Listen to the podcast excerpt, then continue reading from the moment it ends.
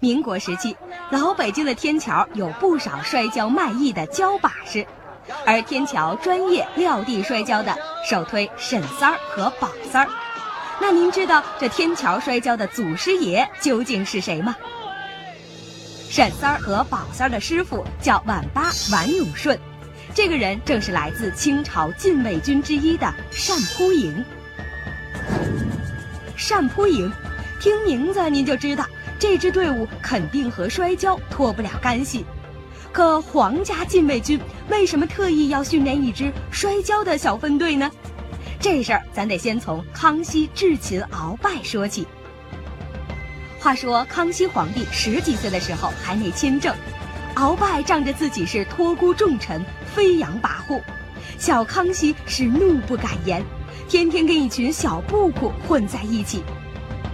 什么是布库呢？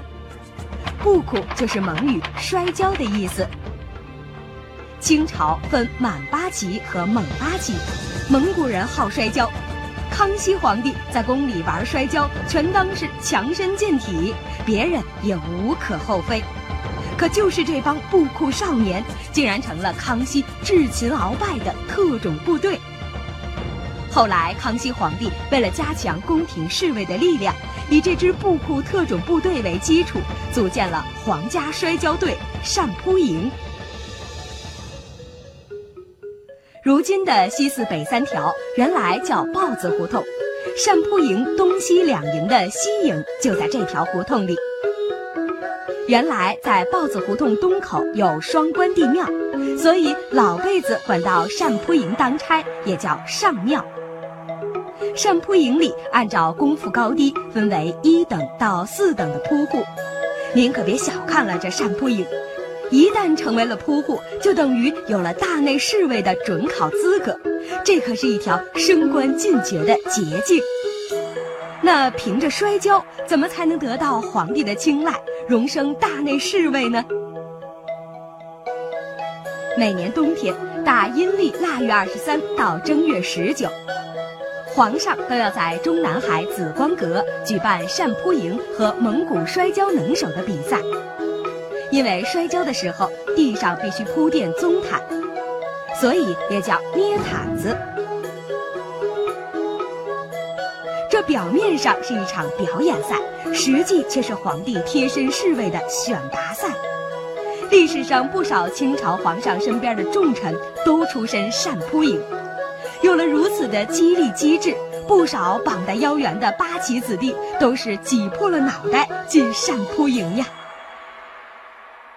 皇家摔跤队的秘密外援。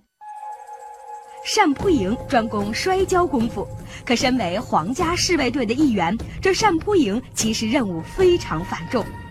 钦定大清会典上记载，群姓各处，单扑营官二人，兵七十人。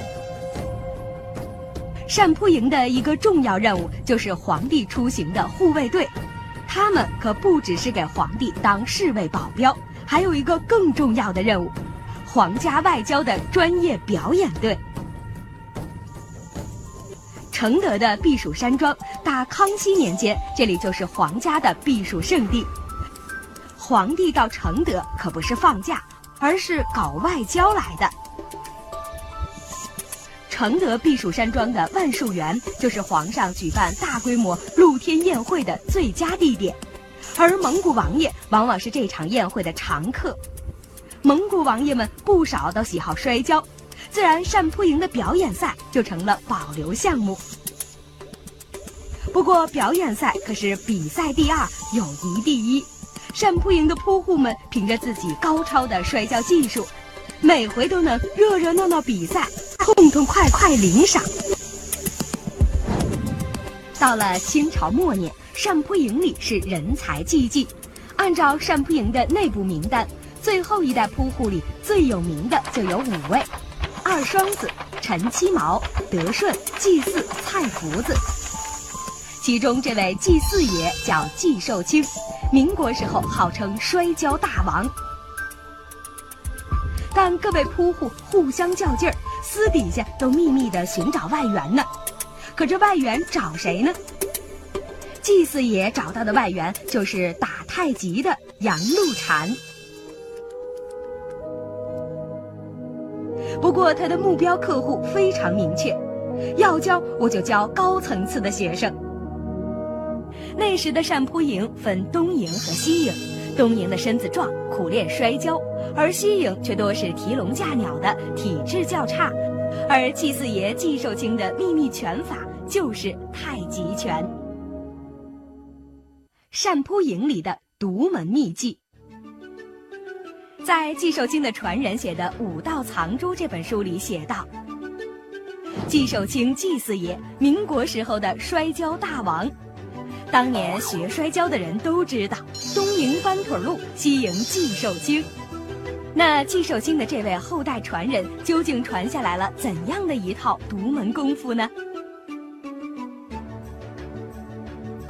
这位宋先生正是季四爷亲传的季氏太极拳的第三代传人。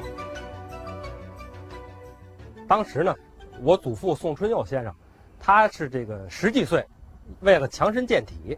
拜这单扑营一等扑户，呃，兼西营营长季寿清先生为师，跟他学习这个，呃，单扑营的季氏太极拳。几位一等扑户实力相当，要想在摔跤的技法上有什么改进，已经是难上加难。而这几位摔跤高手不约而同地练起了内家拳，而季四爷练的正是太极拳，靠着太极拳的内功增进摔跤的技巧。在单扑营里拔得头筹，不过单扑营的光辉历史到了清朝末年就被迫结束了，不少扑户都面临着失业的恐慌。您想啊，皇帝家都快揭不开锅了，哪儿还有心情看摔跤表演呢？单扑营也只能遭遇裁员危机了。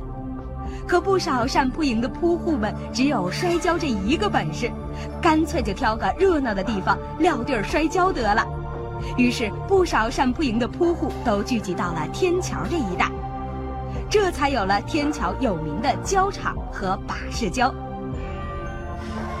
不少单扑营里的扑户把皇家摔跤的功夫传到了民间，可这位季寿卿季四爷还传了一样独特的功夫，正是他的独门秘籍——太极拳。